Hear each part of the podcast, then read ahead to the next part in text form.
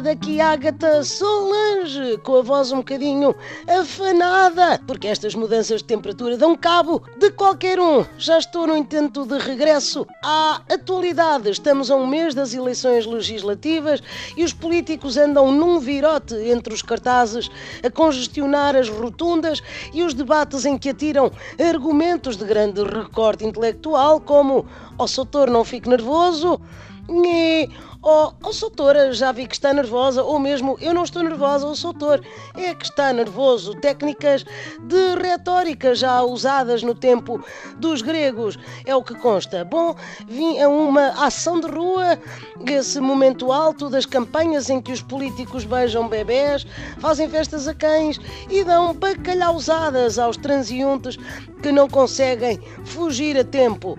Vou aqui falar com um senhor engravatado que é nitidamente um político a tentar ser eleito para a quinta fila do Parlamento, a preferida dos que passam as sessões a fazer o sudoku dos desportivos.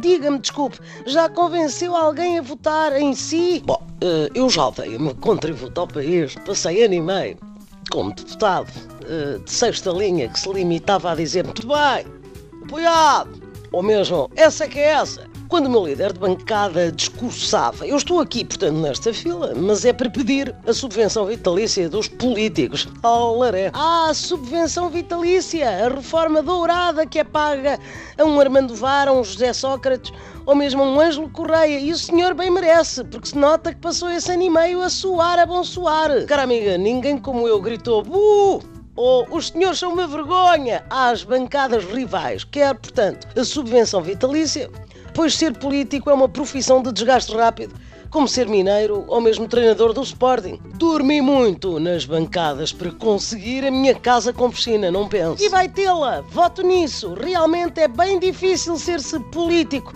entre ordenados, subvenções, subsídios e envelopes por debaixo da mesa. É preciso ser-se um gandamário centeno para dar conta de tanta cativação. Foi Ágata Solange, sempre vitalícia, embora constipada, no acontecimento.